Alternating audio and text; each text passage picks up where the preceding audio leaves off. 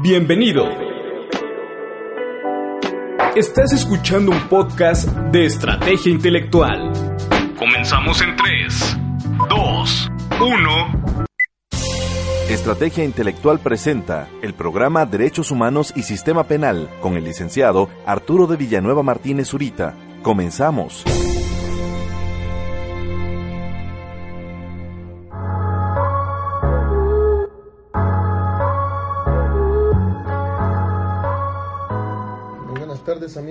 Buenas tardes a todos. En primer lugar, pues eh, saludamos a todos ustedes para pues comentar un tema pendiente que me percaté que es un tema que no he tocado y creo que es un tema obligatorio para los efectos de poder comentar un proceso penal acusatorio mexicano, eh, que se vea esa diferenciación entre lo que son los procesos penales acusatorios. Mm. Y primero, una disculpa que no he podido tener transmisiones anteriores, toda es que no estuve, estuve presente en, estos lugares para efectos de poder comentar algunos temas.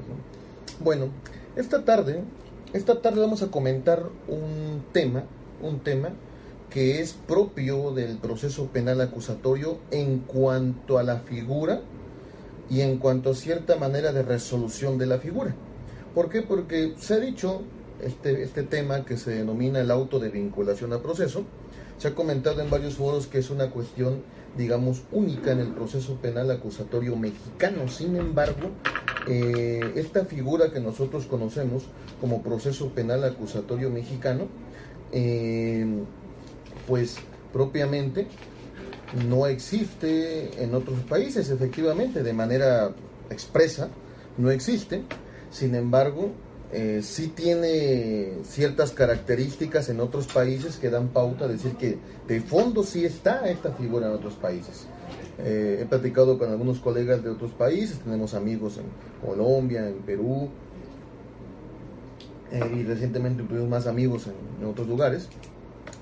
Y francamente, la, la, resolución de la vinculación a proceso, digamos que pasa a otro estadio. Pero ese es un tema que quizás lo comentaremos al final de este, de este video. Lo que vamos a comentar aquí es esta, esta figura que se denomina el auto de vinculación a proceso. ¿Qué significa esta figura? ¿En qué momento eh, se incorpora la figura? ¿En qué momento entra la figura ah, al proceso penal acusatorio conforme está en el proceso penal acusatorio? Y su estructura y finalmente el estándar del auto de vinculación a proceso. Es decir, vamos a ver tres temas. Tema número uno, eh, en qué momento o cuál es en sí el momento del auto de vinculación a proceso en la audiencia inicial. Eh, segundo, vamos a ver la estructura del auto de vinculación a proceso. Y tercero, vamos a ver eh, el estándar del auto de vinculación a proceso. Saludos de Eduardo, Estado de México, abrazo. Vamos a ver estos, estos tres temas. Reitero, primero, la ubicación del auto de vinculación a proceso en el proceso penal. Segundo, eh, después de la ubicación, la estructura y tercero, eh, el estándar de la vinculación a proceso, que es en sí el tema toral, el tema más, digamos, más complicado que tenemos hoy día. Porque el estándar, ya hemos tenido problemas respecto a si es un estándar sustantivo, es un estándar procesal, lo comentaremos en su momento. ¿no? Bueno, en primer lugar, la ubicación eh, del, auto de vinculación a proceso. Primero, como nosotros perfectamente sabemos, el auto de vinculación a proceso, eh, bueno, como perfectamente sabemos, el proceso penal acusatorio es eh, fijado bajo tres etapas. La etapa de investigación, la etapa intermedia y la etapa de juicio. En la etapa de investigación, como sabemos, está lo que es la etapa pues, inicial y luego la complementaria. Una vez que se culmine o una vez que culmine la investigación inicial, pasamos a lo que es la investigación complementaria, pero la única forma de poder llegar a la complementaria es a través de una forma de conducción al proceso. Oh, saludos Erlindo y saludos también este Francisco hasta Tabasco. Bueno, saludos Mario. Ah, gracias, gracias Mario. No, nosotros en el caso solamente nos gusta compartir y obviamente cuando nos invitan pues es otra cuestión en otros estados, pero eh, el tema aquí es que se genere el debate. Yo parto de la fórmula popperiana de la falsación. es decir, todo lo que está aquí está sujeto a debate. Si alguno de ustedes estima o tiene alguna otra opinión diferente, con todo gusto lo escuchamos para efectos de poder debatir. Recordemos que el diálogo, el ejercicio racional de la argumentación se da bajo un, un proponente y un oponente. Si alguno de ustedes tiene alguna una pregunta, inclusive una crítica o una observación, es bienvenido para los efectos de poder generar una mejor eh, realización de lo que es el, el debate, tanto académico como de fondo porque un servidor, pues, académico, le gusta obviamente el tema académico, pero también somos prácticos, nos gusta obviamente, practicamos lo que es la audiencia y es bienvenida cualquier crítica, observación, sin problema alguno. De eso se trata, de mejorar lo que es el proceso penal. Bueno. Primero reitero tres etapas, investigación, intermedio y juicio, 211 del Código Nacional, el la etapa de investigación inicial y complementaria. En la etapa de investigación, una vez culminada la etapa de investigación, se reúnen los antecedentes de investigación. Una vez realizado esto, el fiscal, eh, el fiscal o también la víctima, con su asesor jurídico bajo una acción penal privada, lo que hace es judicializar el asunto, poner a disposición del juez eh, la determinación de la base probatoria, fáctica y jurídica para efectos de determinar que hay datos suficientes para poder vincular a proceso. Así de sencillo. ¿Cómo lo hace? Pues se hace a partir de formas de conducción al proceso, como lo es, eh, saludos Ernesto, como lo es eh, la cita judicial, o sea, se presenta una petición ante el juez para efectos de que se cite al imputado a una audiencia, como lo es si no comparece el imputado, eh, pues por vía de la orden de comparecencia, que tiene ciertas características diferenciadoras a la orden de aprehensión, y finalmente si por alguna razón no se logra por medio de la comparecencia la presencia del imputado en el proceso, lo que se hace es realizar la petición de la orden de aprehensión. Entonces tenemos la base, digamos, de los tres puntos para los efectos de la conducción y eso sin detenido, ya con detenido, pues como perfectamente saben, dentro de las 48 horas se hace la petición o se hace la judicialización ante el, ante el juez de control y se lleva a control de detención a la persona para verificar si hay flagrancia o urgencia, depende del caso concreto, y en el caso pues se califica o no legal la detención y se continúa con la audiencia. Pero la audiencia que apertura, la audiencia que se apertura a través de la judicialización, pues todos conocemos, que es la audiencia inicial. La audiencia inicial, que es, algunos lo conocen como la audiencia combo, ¿no? Chistoso, pero la audiencia combo. Mm. Saludos, Sánchez Hernández, Silvia, saludos Silvia hasta Tabasco. Em, bueno, la audiencia inicial. La audiencia inicial tiene una estructura. Si partimos del hecho o si partimos de una audiencia con control de detención, es decir, si partimos de una audiencia propiamente con control de detención, tenemos algo muy interesante. Eh, obviamente, al tener control de detención, eh, saludos Moisés, claro, con mucho gusto, Moisés, he ido muchas veces a Veracruz, a Orizaba, sí, ya fui alguna vez a Orizaba, si no estoy mal, casi siempre me ha tocado ir al puerto y a, a Poza Rica, a, Cayuca y no a Minatitlán. Y creo que también yo fui a Orizaba, no recuerdo cuándo, pero sí ya fui a Orizaba. Aunque fue de entrada por salida, pero ahí. Saludos, eh, Carballo, saludos. Bueno, entonces tenemos eh, la audiencia inicial. La audiencia inicial consta de, pues, obviamente, una división muy, muy sencilla. Eh, si se presenta la persona por, con detenido, pues es control de detención. Primero, control de detención. Segundo, una vez que se decrete de legal la detención, si se decreta de legal la detención, entonces pasamos a formular la imputación. El fiscal formulará la imputación. Eh, una vez que se decrete la formulación de imputación, o mejor dicho, una vez que ya Saluda a Jalapa, también a Jalapa he ido, ido eh, casi Veracruz, lo he visitado mucho, Moisés, abrazo. Mm. Bueno, este, eh, control de detención, formulación de la imputación, el fiscal hace la formulación de imputación, la defensa hace las declaraciones, después el imputado decide si declara o no declara, en el caso de que declare, pues obviamente va el procedimiento de declaración conforme a correspondiente técnica de litigación, interrogatorio contra interrogatorio, etcétera, si es que el imputado se deja, porque recordemos que tenemos la garantía de no autoincriminación. Bueno, una vez que se formula eh, de que declara el imputado o no declara, luego el, el Ministerio Público tiene la oportunidad para solicitar vinculación a proceso. Y es, ahí el momento en el cual el fiscal hace la argumentación respecto a la petición de vinculación al proceso. Hace la argumentación respecto a la petición de vinculación al proceso. De ahí, el juez le da eh, la palabra a la defensa y el acusado, o al imputado, mejor dicho, para ver si deciden tener, que en ese momento se resuelva la vinculación a proceso, o se van en tres días o seis días, o dos o cuatro, como sea, el tema de determinar eh, seis días para la vinculación a proceso, y después, ya sea que en ese momento, ya sea que en un día, en dos, en tres, en cuatro, en cinco o en seis, se resuelva el, la vinculación a proceso, continuamos con la audiencia y en la siguiente audiencia, pues la defensa presenta sus elementos de prueba, sean medios o datos, vamos a platicar eso rápidamente, ya alguna vez lo platicamos en alguna en alguna otra otro momento, en otro programa. Eh, y ahí es cuando ya la defensa contesta la vinculación a proceso y ahí es cuando el juez se pronuncia y determina si se dicta auto de vinculación a proceso o no. Ahí es el momento que nos toca platicar el día de hoy. Eh, y después, si es que se vincula a proceso, pasa el momento de medidas cautelares, que si es, que si es la muy criticada recientemente, el día de ayer, antier, no recuerdo, en la ONU, eh, el Comité de Derechos de la ONU se estaba comentando este tema de cómo México, que ya es muy sabido, ¿no? Viola derechos humanos respecto a una constitución que establece prisión preventiva automática. Entonces, eh, eh, claro que a nivel internacional los viola, pero como sabemos tenemos, tenemos la cláusula de excepción de la Suprema Corte respecto a la, contradicción de tesis 293-2011. Entonces, eh, pues ahora sí que queramos o no, la Corte ya lo resolvió y pues, eh, como diré el programa de Carbonel, pues ya la Corte ya lo dijo, ya lo dijo la Corte. Bueno. Mm, después de que se decide si hay o no medida cautelar, va el plazo de investigación complementaria. Entonces podemos enumerarlo de la forma siguiente. Uno, se califica de legal o no legal la detención para el caso de que llevemos a un asunto a audiencia de control de detención por flagrancia o urgencia. Ahí se debate todo lo que es la flagrancia o urgencia, que ya inclusive creo que en alguna plática anterior ya platicamos o comentamos respecto al control de la detención. Uno.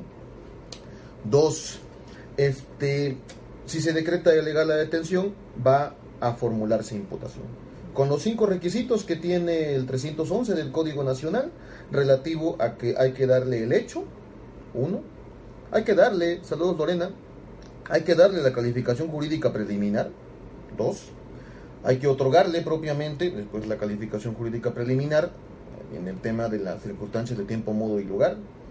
Eh, cuatro, autoría y participación. Y cinco, si quien lo acusa, víctima, algún policía aprensor, testigos, etcétera. Entonces tenemos eh, los cinco elementos del 311, muy sencillos, eh, muy, muy, fácil de poder hacer el tema relativo a la formulación de la imputación.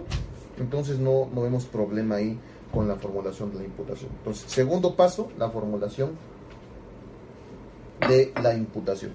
Segundo paso, pues, la formulación de la imputación. Tercer paso, una, eh, bueno, y en esa formulación de la imputación, la defensa va a solicitar aclaraciones, tanto el imputado como la defensa, si es que no les queda claro alguno de los cinco elementos de la formulación de la imputación, pues en ese momento, este, se aclara en pocas palabras. O sea, puede que la defensa, el, el, imputado diga, no me queda claro el hecho, no, no, no, no, no, no escuché o no tengo claro el tema relativo a la hora, el lugar, etcétera. Saludos, Fermín. Entonces, en el caso, lo que hay que hacer, pues es que pedir esa aclaración. Eh, no me queda claro el, nivel de participación porque se dijo que soy autor, pero no sé qué tipo de autor, no me quedó muy claro si es autor eh, material o directo, autor mediato, coautor. Me dijeron partícipe, pero sí, no sé si soy partícipe instigador, partícipe encubridor, partícipe auxiliador, conforme la, a las formas de participación que se genere conforme a cada, obviamente, a cada estado, porque también recordemos que tenemos un código penal local, nosotros tenemos códigos penales locales y código penal federal, entonces hay variaciones en los códigos penales respecto a la autoría y participación, etcétera, etcétera. Entonces ahí la defensa y el imputado puede tener aclaraciones. Eh, segundo paso, formulación de imputación. Tercer paso, eh, muy sencillo, en el tema relativo a si el imputado desea o no desea declarar con la base más que nada con la base fáctica, es decir, el hecho planteado. Saludos Daniel. Eh, el hecho que plantea el fiscal, a partir de ese hecho que plantea el fiscal, el, eh, el imputado determina si desea o no desea declarar. Él sabrá. De hecho, la declaración del imputado puede ser en cualquier momento, inclusive puede declarar en el momento de la detención, para los efectos de la detención, puede declarar en, los, eh, en el control de detención, me refiero, puede declarar en la, obviamente en la, en la en, este momento de la formulación de imputación, puede declarar inclusive en temas de medidas cautelares, eh, puede declarar en cualquier momento. Es, el tema nada más es que sea pertinente. Dice Nayeli, precisamente en esta semana tendrán audiencia de formulación de la imputación en el delito de robo sin violencia. Ah, Saludos Nayeli, no sé si vas por la parte de la fiscalía o por parte de la defensa, eh, pero pues éxito en tu, en, tu audiencia. Obviamente ese éxito va ajustado a que, en el sentido de que éxito con justicia, ¿no? Porque si el tema es nada más ganar por ganar, pues no. El tema es, hay que ser justos, por eso es el sistema de justicia. Justicia. Elizabeth, saludos. Este, bueno, mm, tema de eh, formulación de imputación. El imputado decide o no decide declarar. Ahí declara el imputado de forma libre, por interrogatorio, y si, obviamente por su defensa, pero si por alguna razón eh, el, fiscal o el asesor jurídico de la víctima podría contrainterrogarlo, claro que puede, sin problema alguno, pero si el imputado quiere, obviamente, porque aquí recordemos que estamos ante la garantía de no autoincriminación, entonces tenemos ese punto, ¿ok? Bueno, tercer momento, ¿no? Saludos, Diego. Eh, abrazo hasta la cuenca. Tercer momento. Cuarto momento. Bueno, si el imputado dice no quiero declarar o ya declaré, entonces ahora sí, fiscal. Cuarto momento, un momento importante para la vinculación al proceso, es que se le da el uso de la palabra al fiscal para que una vez que ya el imputado dice no quiero declarar o ya declaré, entonces el imputado va de, perdón, el fiscal va a solicitar la vinculación al proceso. Entonces, un momento importante para la vinculación es que posterior a la, a la, declaración del imputado, pues solicita la vinculación del fiscal. Ahí el fiscal va a argumentar, va a presentar el hecho que ya dijo en la formulación de la imputación, va a presentar los datos de prueba que tiene, que tiene en su carpeta de investigación, recordemos el concepto de dato de prueba, un medio de convicción no desahogado ante, ante el juez, pero que sirve para una audiencia preliminar, dato de prueba. ¿no? y obviamente argumentará la, si el dato de prueba es pertinente, idóneo. Si propiamente el estándar de prueba ha sido, ha sido confirmado, si lo que dice el 316 del Código Nacional, ¿no? Eh, si obran datos suficientes de un hecho que la ley señala como delito y la probabilidad de que el imputado lo cometió participó en su comisión. Entonces, esa explicación del fiscal pues es lo que va a realizar propiamente eh, con su argumentación. Y es una argumentación, porque desafortunadamente a veces hay fiscales que solamente reiteran, reiteran lo que dice en la carpeta sin en sí enlazar los datos y argumentar que tienen el valor para este momento. Y ojo, un tema muy interesante. Eh, muchas personas, eh, muy respetable, piensan que los datos de prueba no se valoran. Habrá que entender qué entienden esas personas que opinan eso de que los datos de prueba no se valoran porque la valoración probatoria es determinar si la, el, elemento de prueba es fiable o no, es decir, si cumple con los requisitos de una de requisitos o elementos o puntos o no sé cómo llamarlos o ciertos vértices para poder decir que es fiable la prueba. Al menos en una doctrina general, la valoración de la prueba tiene que ver con la fiabilidad, es decir, si la, el, el elemento probatorio es, es apto para poder acreditar un hecho. Entonces, si en el caso concreto se hace un ejercicio de argumentación respecto del dato de prueba para poder acreditar una proposición de hecho, por lo tanto, si hay valoración. Vamos a comentarlo ahorita que lleguemos al tema de la resolución del juez. Totalmente de acuerdo, soy apoderada de tienda el ahí robos que cada rato, pues efectivamente, desafortunadamente. El estándar, el estándar probatorio es de indicio razonable. Híjole, Jesús, fíjate que aquí te voy a decir con mucha sinceridad que soy completamente ignorante, no sé qué es indicio razonable. Y no encuentro un solo libro que diga qué significa indicio razonable. Porque eso de decir indicio razonable no es decir absolutamente nada.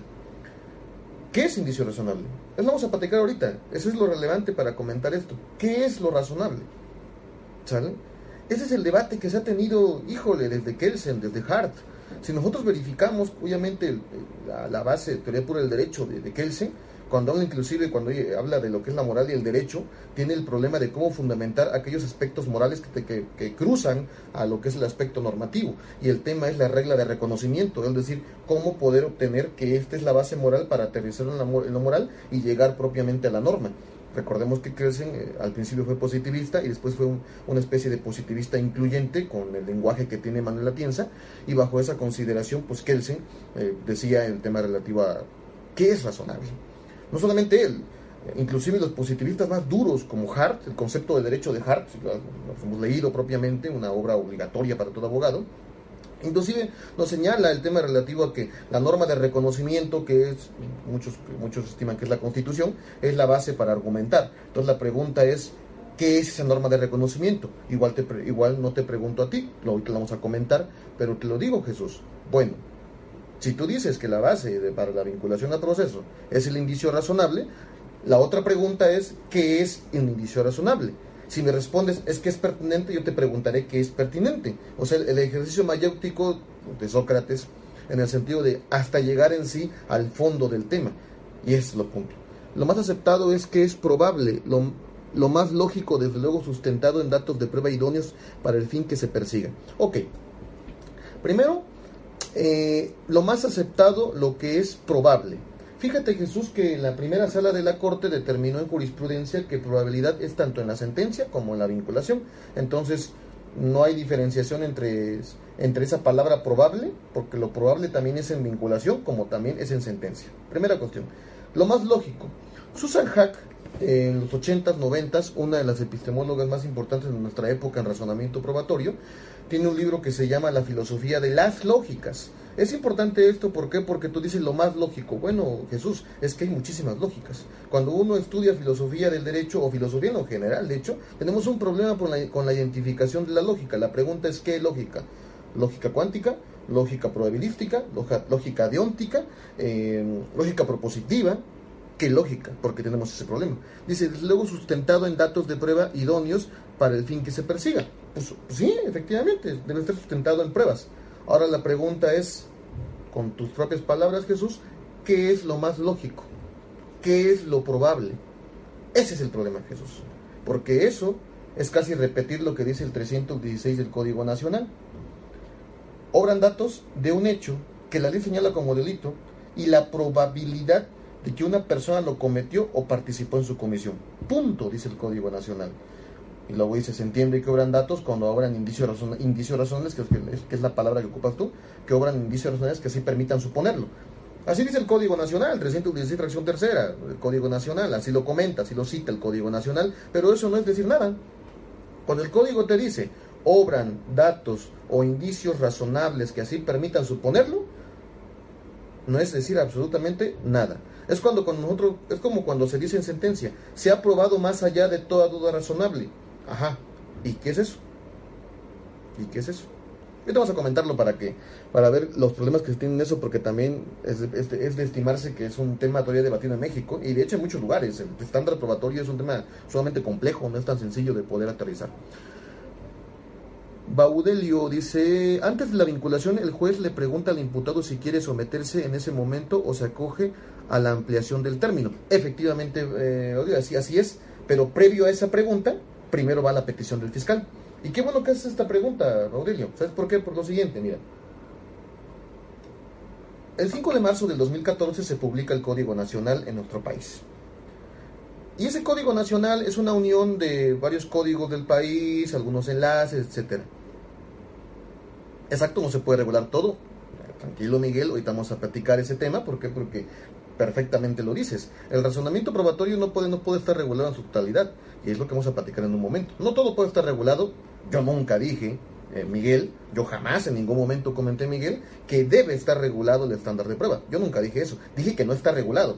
Dije que solamente está general. Entonces, yo jamás comenté de que debe estar regulado en ley. Entonces, tenemos que tener presente esas, esa cuestión. Eh, entonces, volvamos al tema para comentar lo, que, lo que señala aquí el compañero Aurelio. Uno, control de detención. Dos, formulación, de imputación. Tres, el imputado eh, decide si declara o no. Cuatro, el fiscal realiza la argumentación para efectos de solicitar vinculación a proceso. Ya que el fiscal hace la argumentación, que ahorita vamos a comentarlo cuando hablemos el tema del, del juez propiamente, cuando resuelve, pues ya ahora sí viene lo que dice Aurelio, en el sentido de que ya solicitó la vinculación al proceso del fiscal, ahora sí viene si el imputado decide o no que se resuelva en ese momento, en 1, 2, 3, 4, 5 o 6 días, que es lo que comenta Baudelio. Esto es importante porque, porque como les comentaba, 5 de marzo del 2014 se publica la reforma eh, en, el cual se crea el Código Nacional Y en ese momento, este, digamos que no se tenía muy claro en qué momento se solicitaba la vinculación, si después de los seis días, antes de los seis días, ¿qué pasaba ahí? Esto es así porque había muchas prácticas. Por ejemplo, en Oaxaca, el estado en el que estoy yo, se solicitaba la vinculación a proceso una vez se culminaba la vinculación. Chihuahua lo hacía del principio en algunas partes, en Morelos también creo que lo hacía al principio, si no estoy mal. Entonces había una divergencia respecto al momento en el cual el fiscal solicitaba la vinculación a proceso. Por esa razón tuvo que llegar una contradicción de tesis ante la primera sala de la Corte.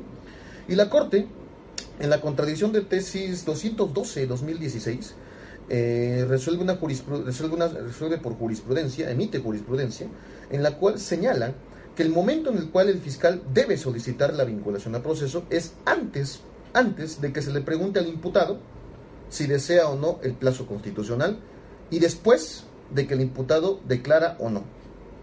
Como lo vamos comentando, control de detención 1, 2, formulación de imputación, 3, el imputado decide si declara o no, 4, el fiscal solicita vinculación a proceso.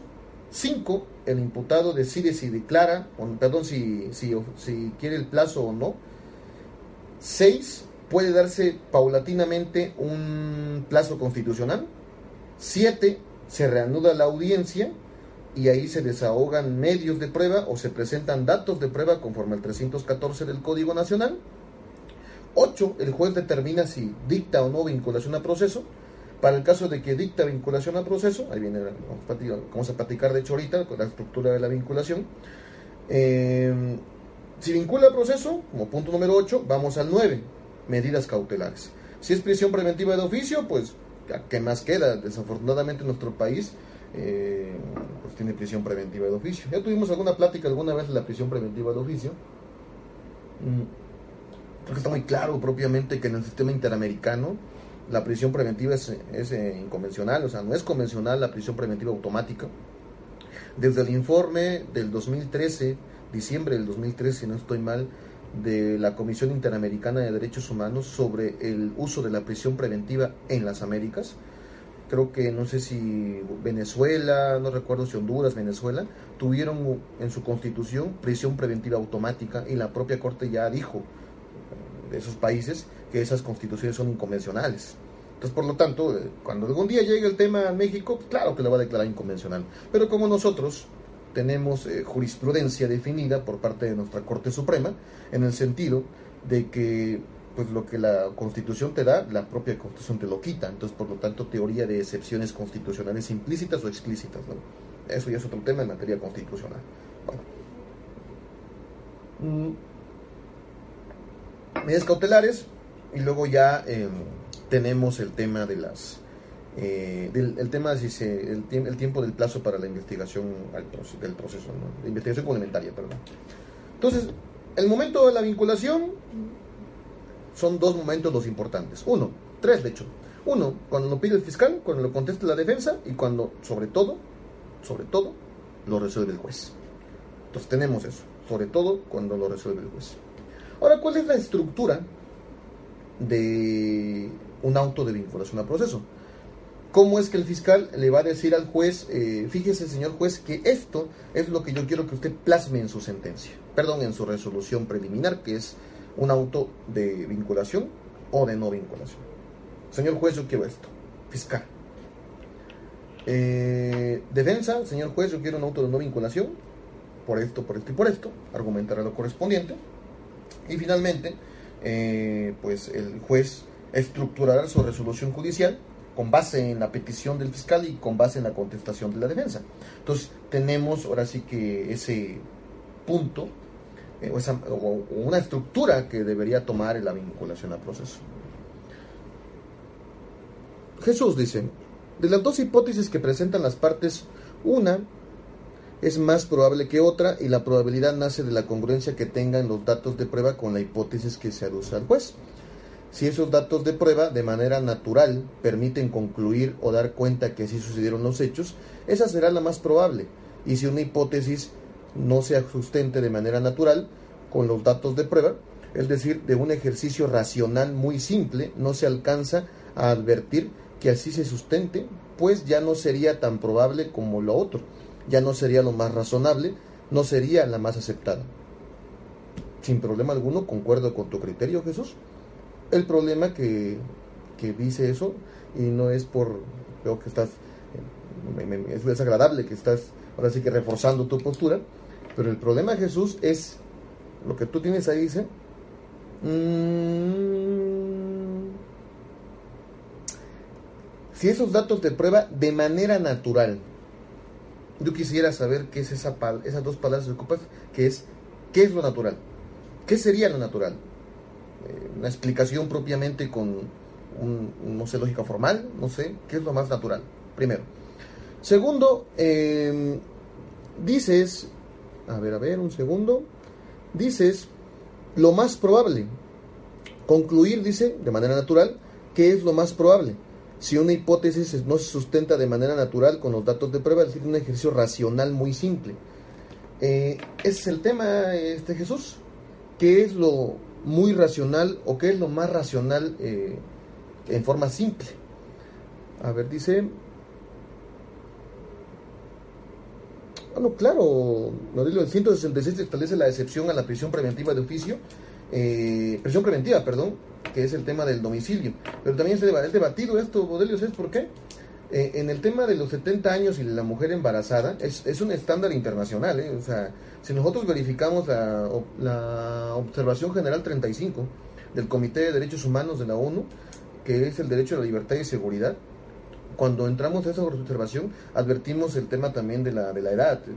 Si nosotros encontramos eh, el tema de los discapacitados, tenemos temas también de discapacitados. Si nosotros entramos a las observaciones generales de la ONU respecto al comité de la contra la discriminación de la mujer, entramos también al tema de la discriminación de la mujer y cómo, pues obviamente cuando la mujer está embarazada, pues es preferible que esté en libertad. Sin embargo, hay, algunos jueces que han dicho que como que es prisión preventiva de oficio y ahí no hay excepción. El código no puede dar excepciones, inclusive con gente mayor de 80 años han dado prisión preventiva de oficio. Imagínense un caso de homicidio de un señor de 75 años que mata a otro no digo que ese sea mi criterio, ojo, eh. mi criterio es que sí sería excepción, pero te pongo el ejemplo de que muchos jueces estiman que por más que el código dice eso, no es una excepción para la prisión preventiva del oficio y los dejan en prisión, desafortunadamente. Continúo con lo que dice Jesús. Jesús, tu argumento no me da para que me comprendas, Jesús, porque esto va a tocar casi al final, pero ahorita que lo comentas. Jesús, yo no sé cómo controlar, y ojo, imagínate que tú eres el juez, Jesús, yo soy el magistrado no porque sea magistrado, sino simplemente porque para que alguien controle, ¿no? Tú me dices que es lo más natural. Ahora yo reviso tu resolución, Jesús, y cuando yo veo, el juez me dice es que esto es más natural que lo otro. La pregunta es, ¿cómo es que el juez logra decir qué puntos tomó para poder decir esto es más natural que lo otro? Uno. Dos, dices que es lo más racional. Bueno, ¿por qué? ¿Qué regla ocupas o qué, qué regla de la lógica, qué máxima de la experiencia, qué base que sea contrastable ocupas para poder yo decir que fallaste o no fallaste en eso que tú llamas más racional. Lo más racional sería lo aceptado por la mayoría, ya que la resolución tiene que satisfacer a la sociedad en gran parte. Perfecto, Miguel. Entonces, si yo te presento un caso como lo que sucedió en el caso Rubí, en el cual la mayoría como sociedad pensaba, pensaba, ¿eh? de que en el caso la persona debe estar presa, entonces nos acogemos a eso. Existen leyes de la lógica. La pregunta es, ¿qué es lógica, Jesús?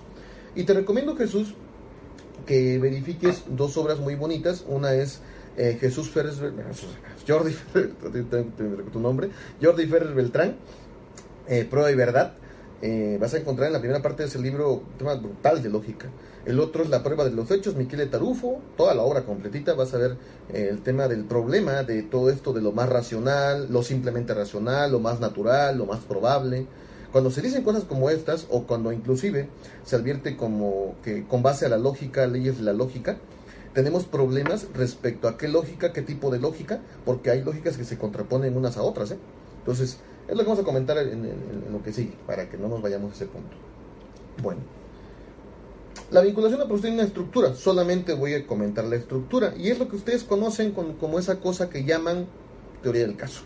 Y digo esa cosa porque efectivamente eh, hoy día eh, mucha gente dice teoría del caso, mi teoría del caso para el proceso penal, mi teoría del caso para acá, llámenlo como quieran.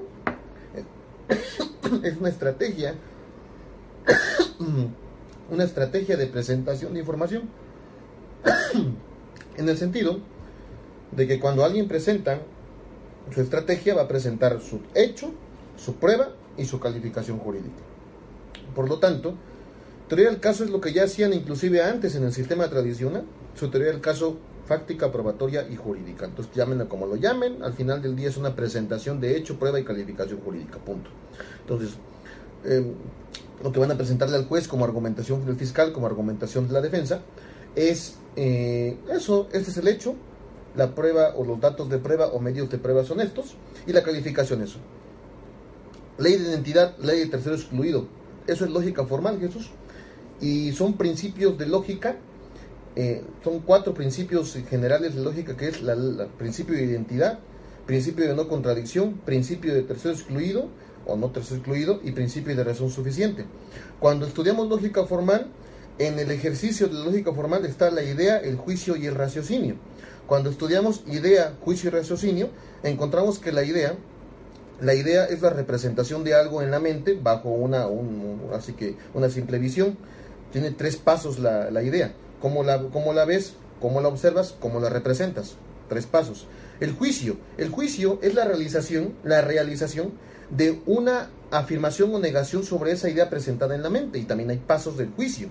Cuando hacemos el paso del juicio, que es el segundo momento del ejercicio de lógica formal, tenemos el tema relativo a los principios. Ahí es donde ocupan los principios, pero todavía si siquiera llegas al raciocinio. El raciocinio ya es el ejercicio argumentativo de la presentación del juicio, es decir, cuando ya ejercemos el raciocinio es porque ya tenemos el juicio previamente dado. Y eso solamente es lógica formal. Entonces los tres principios que tú me comentas, estimado Jesús, son una simple parte de lo que es el juicio de los tres las tres operaciones mentales básicas de la lógica formal, porque la lógica formal, a partir de esas operaciones mentales básicas, idea, juicio y raciocinio, y tus, tus, tres, tus dos principios, que son los cuatro universales, se encuentran dentro del juicio. Por lo tanto, me estás tocando, Jesús, con esos tres principios, esos dos principios, me estás tocando, digamos, como si fueran un 5%, 10% de lo que es las tres operaciones mentales de la lógica formal y las tres operaciones mentales de la lógica formal serían un 20-30% de lo que es la lógica formal.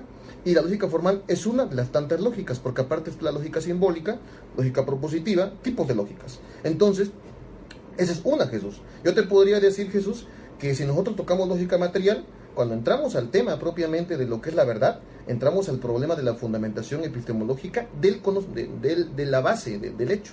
Entonces ahí tenemos un problema respecto a que tu lógica puede ser correcta, pero no verdadera. Me explico en la siguiente manera. Es muy posible que tú me dirás o tú me digas que conforme al principio de razón suficiente o principio de, no contradicción, eh, A no puede ser B. Es simplemente A no puede ser B. Y si A es A y B es B, entonces ni A es C ni B es C, principio de tercero excluido. Entonces, por lo tanto, eso es una lógica formal que es correcta, porque el ejercicio sumatorio, por así decirlo, es correcto, pero eso no implica que sea verdadero. Te pongo un ejemplo. Si A, si, bueno, un ejemplo que pongo mucho, ¿no? Todos los hombres son infieles, para que no, nos riamos, ¿no? Todos los hombres son infieles. Esa es la premisa básica, ¿sale? Entonces, eh, Arturo, Jesús son hombres, por lo tanto, son infieles. Punto. Fíjate que la lógica que acabas de ocupar es una lógica de no contradicción. ¿Por qué? Porque tenemos la base, tenemos la base, el A es la premisa mayor, la premisa universal, todos los hombres son infieles. El B es Arturo y Jesús y por lo tanto tenemos cada quien son hombres. Se excluyen en, en cuanto a que si alguna mujer entra sería un tercero excluido, no contradicción, tercero excluido. El tema aquí sería es Arturo y Jesús son los únicos hombres en el mundo? Entonces la base material de, de, la proposición de la lógica formal tiene un problema serio respecto a fundamentación. Por lo tanto, tenemos un problema, mi estimado Jesús, respecto a la fundamentación material de tu lógica formal. He ahí el tema. Entonces, a ver, ley de identidad, etcétera. Se da una resolución no apoyada por la mayoría y subsistes porque ya se está dando una corriente de cambio de parámetros, efectivamente. Discapacitados, hay que emplear el lenguaje correcto en materia eh, sí, efectivamente, Sergio, estoy ocupando el concepto correcto, Sergio, porque la convención se llama la Convención de Discapacidad, ¿sale? Si tú checas, en el 2006 se publicó está publicado el tratado, la Convención de los Derechos de las Personas con Discapacidad. Y de hecho, el Comité de los Derechos de las Personas con Discapacidad, así se llama, mi estimado Sergio. El lenguaje es el correcto, mi estimado Sergio. Si tú lo puedes checar, puedes verificar el tratado internacional. No se llaman personas con capacidades diferentes, no se llaman personas especiales, no, se llaman discapacitados. No tengo el dato, ahorita lo checamos con muchísimo gusto, pero es un tema obviamente que es eh, relevante para el caso y sí, efectivamente, la Convención eh, de Derechos Humanos es convención de, eh, contra el, del tema de discapacidad. Dame un segundo.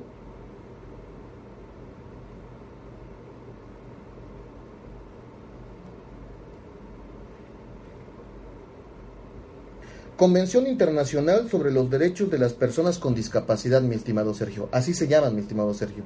Eh, para que tomes el dato, esta convención se publicó, o mejor dicho, se, obviamente se avaló el 13 de diciembre, fue aprobado por la Asamblea General de las Naciones Unidas el 13 de diciembre del 2006 en su sede en Nueva York y se abrió para la firma el 30 de marzo del 2007, que de hecho participó un mexicano en la creación de esa, de esa Convención Internacional sobre los Derechos de las Personas con Discapacidad, mi estimado Sergio, así se llama. Entonces, para que tomes el dato, y pues obviamente no sé si alguien te contó que se llaman diferentes, pero pues así se llama, mi estimado Sergio. Eh, gracias, Mari Carmen, abrazo. El pensamiento como lógica, dice, estamos hablando de un pensamiento racional como lógica y premisas y conclusión, pero el pensamiento analítico es mucho más complicado de entender, también por la mayoría, aún efectivamente, mi estimado Miguel, es epistemología lo que estamos comentando. ¿Cuál sería el correcto sumado a que se dio, a que se dio respuesta? Vamos a eso que nos paramos en un tema acá, ¿no? Bueno. Tres elementos de la vinculación al proceso. El tema relativo a lo que es la, pues, el hecho, la prueba y la calificación jurídica. ¿Sale? El hecho, la prueba y la calificación jurídica. Mm. Es la petición que va a hacer el fiscal, como la presente. El punto es que toque esos tres temas, hecho, prueba y calificación jurídica. Y obviamente aquí el fiscal lo va a argumentar y la defensa también lo va a argumentar. El problema que sucede aquí es que a veces nada más se cita el dato, más no se argumenta no se enlaza, no se dice un porqué, no se dice inclusive cómo es que el elemento de prueba tiene fiabilidad. Ese es lo que nos interesa. Eh, saludos, Toño, abrazo. Entonces, vamos a tocar, vamos a ir al final porque voy a saltar algunos pasos de acá. Vamos a hablar del estándar de la vinculación a proceso, que es el tema creo que está más a debate, pero les comentaba al principio de esta plática que lo más debatible, lo más complejo es el debate del estándar del auto de vinculación a proceso, que es el mismo debate en el sentido de metodológicamente hablando, es el mismo debate respecto a la sentencia. Es decir, cuál es el estándar más allá de toda duda razonable. Ese es el punto, pues. ¿Cuál es el estándar de más allá de toda duda razonable? Un segundito, que se movió esto para acá. ¿Cuál es el estándar? Bueno, primero, recordemos, bueno, primero hay dos estándares o dos puntos generales del estándar. Un estándar sustantivo que tiene que ver con elementos del delito, o sea, cuántos elementos del delito se tienen que acreditar, eh, teoría del delito, etcétera, etcétera. Y dos, un estándar procesal que tiene que ver con el estándar de prueba. Una cosa es hablar de estándar del delito, es decir, cuántos elementos del delito son los suficientes para poder decir vinculo a proceso, y otro es el estándar de prueba, cuánta prueba, y aquí vamos a ver estándar cualitativo y cuantitativo, para poder vincular a proceso. Estándar sustantivo, estándar procesal o probatorio. Son dos cosas diferentes. Y para esto hay que retomar eh, lo que sucedió en, o lo que sucede en nuestro país, o lo que sucedió, mejor dicho, con la evolución del 19 constitucional y el 16 de la constitución. Recordemos que mm, desde previo al 2008, previo al 2008, existía lo que se llamaba cuerpo del delito. En 1994, hacia atrás, por así decirlo, en 93, 92, 90, etc., existió esa, esa, famosa figura llamada cuerpo del delito.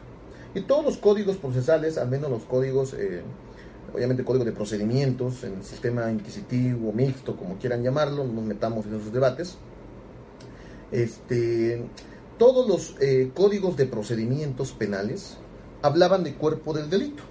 Y de cuerpo del delito, pues solamente se dado un estándar sustantivo. Al fiscal solamente se le exigía acreditar elementos objetivos y a veces normativos y se acabó. No se le exigía más al fiscal. Entonces el problema estaba, o mejor dicho el tema toral estaba en que en el auto de formal prisión, en el sistema tradicional, o inquisitivo como quieran llamarlo, este, elementos para acreditar, eh, para poder dictar formal prisión, solamente elementos objetivos y normativos. Entonces tenemos que estudiar teoría del delito. No digo que hoy no se estudie, claro que debemos estudiar teoría del delito.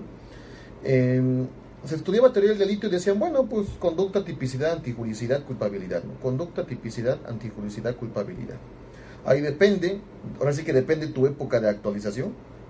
Si hablas de que el dolo está en la culpabilidad, pues tenemos 1907, 19, tenemos 112 años de atraso si todavía decimos que el dolo está en la culpabilidad, porque recordemos que Reinhard Frack en 1907, eh, en su obra, su obra sobre el concepto estricto de culpabilidad, fundamentó o, estableció las bases para que después Belzel en 1929 y 1933, con sus obras de derecho penal alemán y la teoría de la acción finalista y el nuevo derecho penal alemán, eh, estableció que el dolo debe estar en el tipo.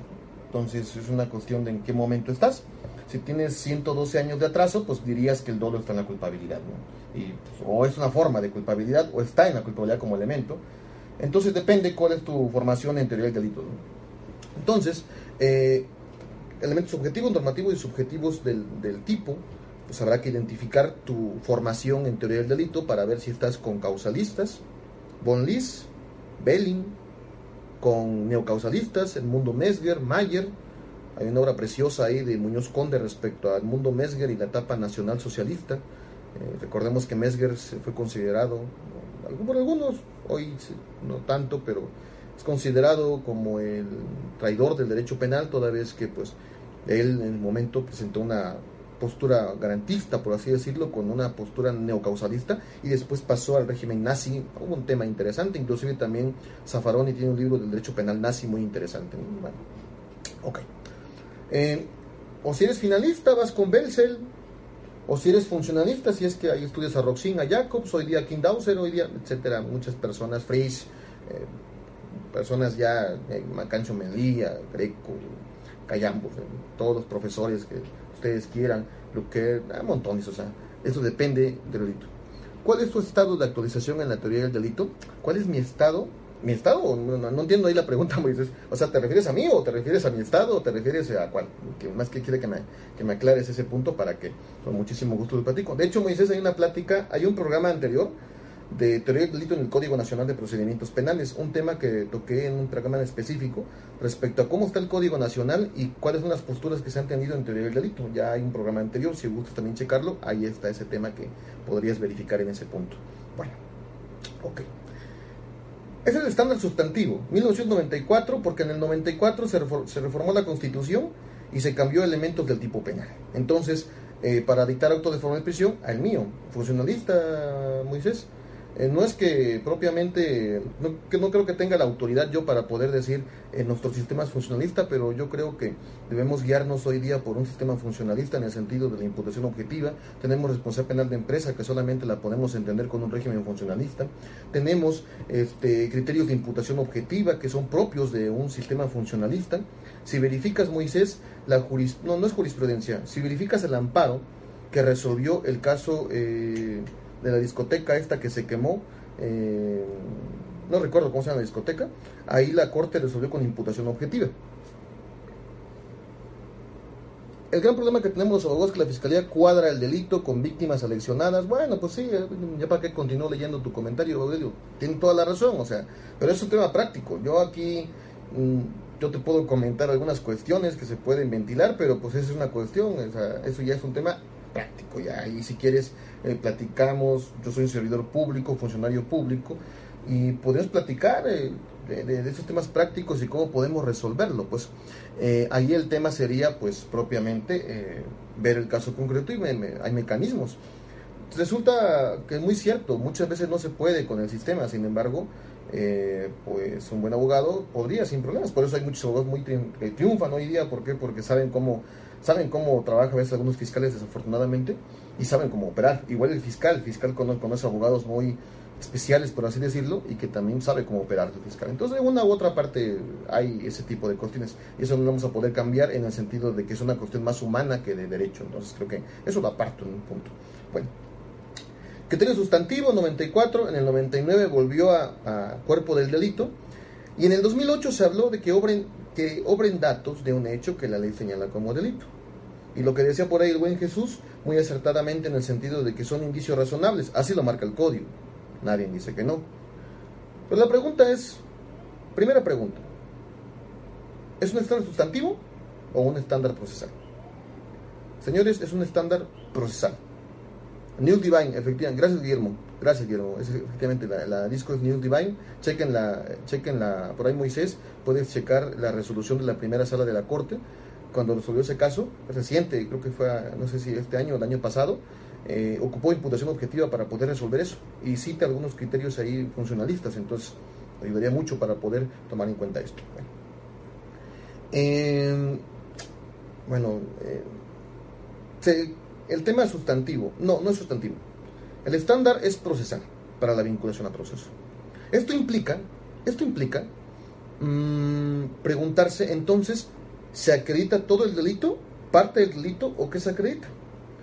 Pues señores, creo que la respuesta está en la fracción cuarta del 316 y también en algunos criterios de colegiados y también en, ejecutorias de la Corte.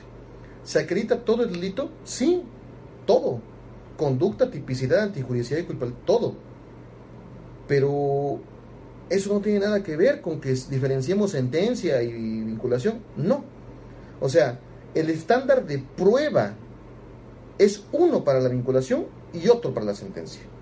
Pero cuando hablamos de estándar de prueba, hablamos de prueba, no de delito.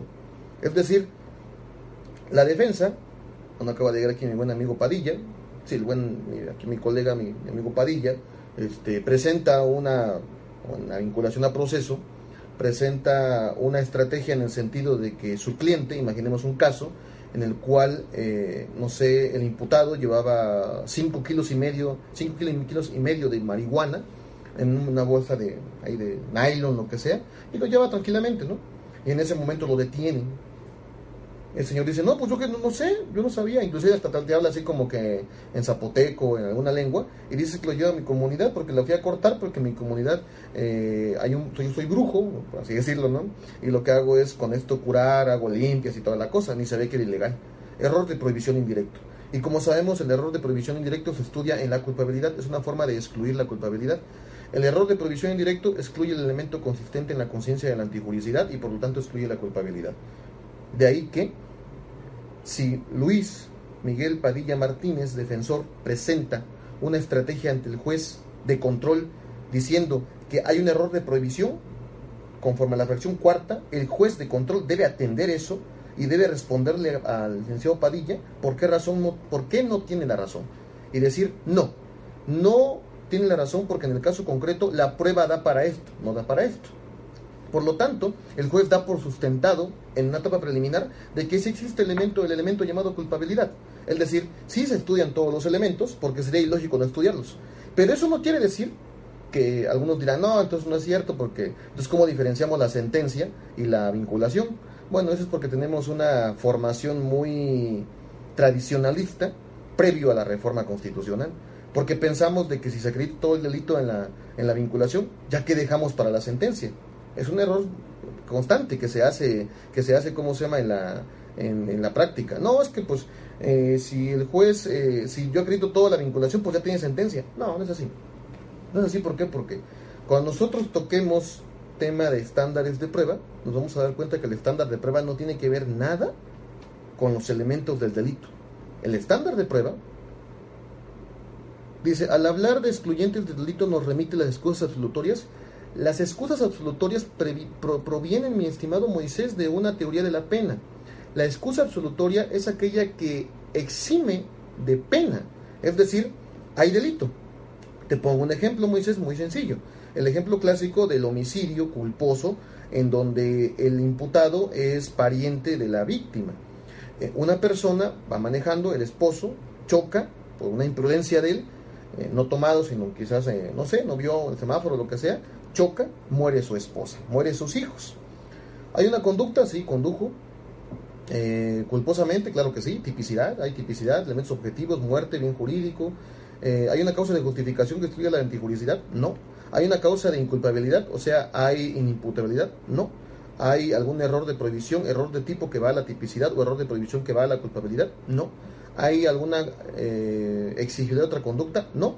Entonces hay conducta, tipicidad, antijuricidad y culpabilidad. Pero hay muchos códigos, quizás todos, no los he revisado todos, que dicen que cuando sucede este caso, pues no se le impondrá pena. Es lo que, por ejemplo, el buen Miguel Ontiveros dice, sentencias de culpabilidad sin pena. ¿Sale? Por lo tanto, como es una excusa absolutoria, válidamente se podría dictar una sentencia de culpabilidad, pero sin poner pena, sin problema alguno. ¿Sale? La excusa absolutoria es una forma de excluir la pena, no el delito. ¿Sale? Saludos, Padilla. Un gusto siempre saludarte, amigo. Bueno, eso. bueno, estándar de prueba. Creo que capaz voy a poner otro programa para estándar de prueba para entrar, para no dejar esto en duda. Vamos a comentar esto y creo que sí, ya que tocamos este tema, eh, la otra plática voy a hacerlo sobre el estándar de la vinculación a proceso. Solamente les voy a dar unas pautas o algunos puntos que deben tomar en cuenta. Primero, no es un estándar sustantivo, es un estándar procesal. Segundo, al ser un estándar procesal, es un estándar de prueba. Es decir, la pregunta es, ¿cuánta prueba es la suficiente para poder vincular a proceso?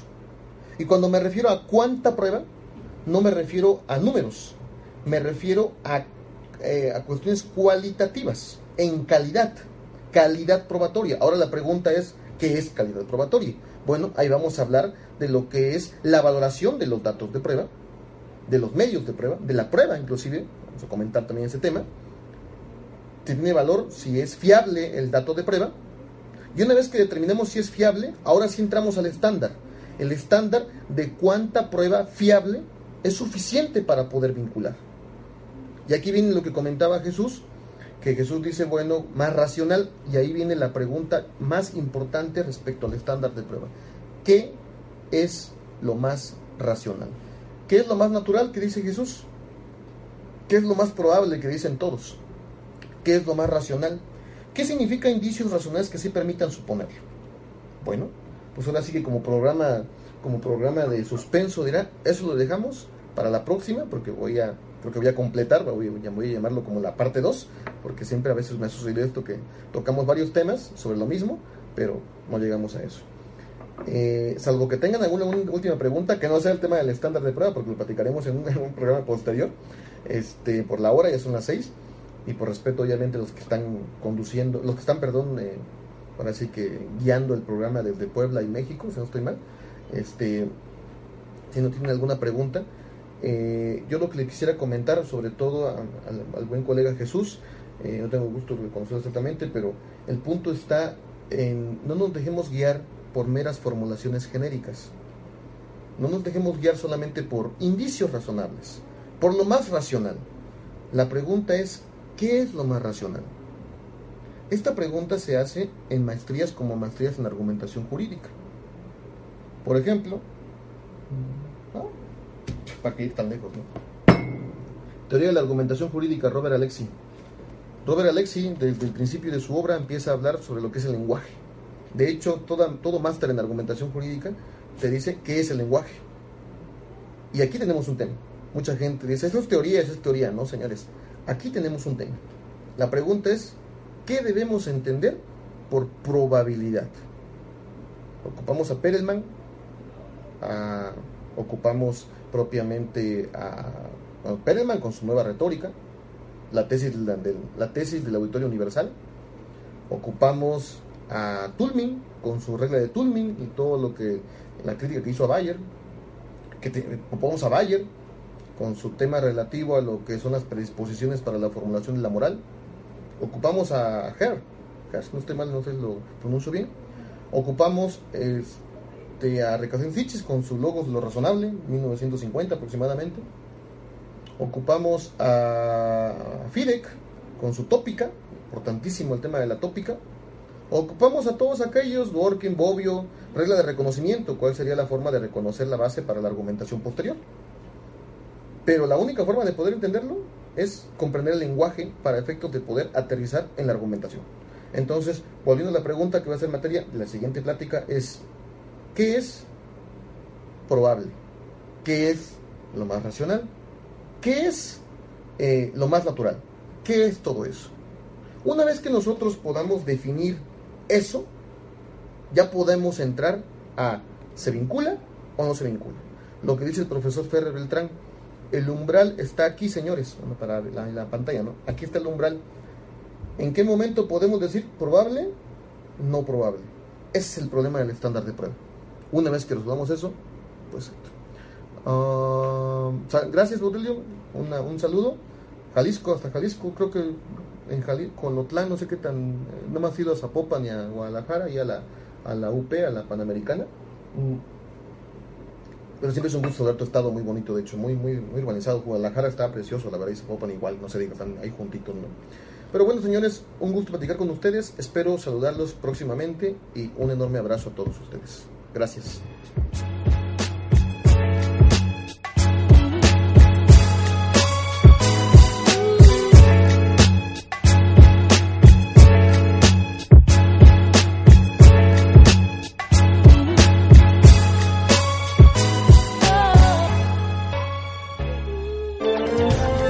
Gracias por escuchar la emisión del programa Derechos Humanos y Sistema Penal con el licenciado Arturo de Villanueva Martínez Zurita. Sigue escuchando Estrategia Intelectual. Terminamos. Gracias por escuchar este podcast. No te pierdas el siguiente. Estrategia Intelectual. Somos la capacitadora.